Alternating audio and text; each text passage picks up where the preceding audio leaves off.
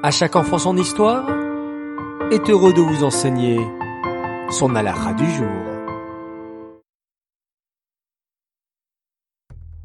Bokertov les enfants Comment allez-vous? En pleine forme? Baruch Hashem. Alors, continuons ensemble notre série sur les alachot du Mashiach. Écoutez attentivement. Nous avons appris qu'il était très important d'attendre Mashiach chaque jour. Mais il ne suffit pas d'attendre la Géoula. Il faut demander de toutes nos forces à Hachem de nous envoyer enfin la délivrance. Tu connais certainement l'histoire de la sortie d'Égypte. Après des années de dur esclavage et de méchanceté de la part des Égyptiens, le peuple juif a crié envers Hachem. Il a supplié Hachem de les sauver.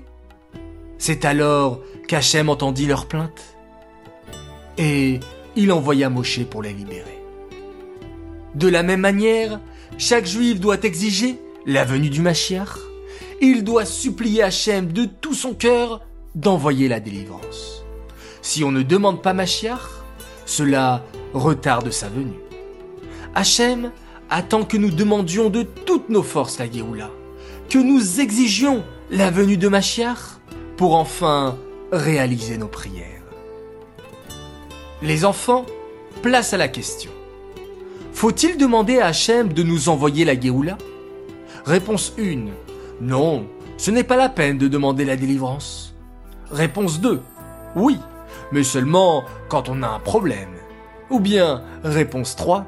Oui, il faut demander la Géoula de toutes nos forces. 1, 2 ou 3, les enfants.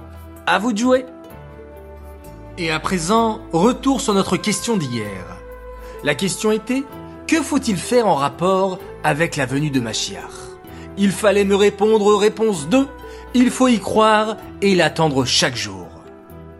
Bravo à tous pour les bonnes réponses et notre grand gagnant du jour s'appelle Arié Memoun. Bravo à toi, on te prépare un joli cadeau.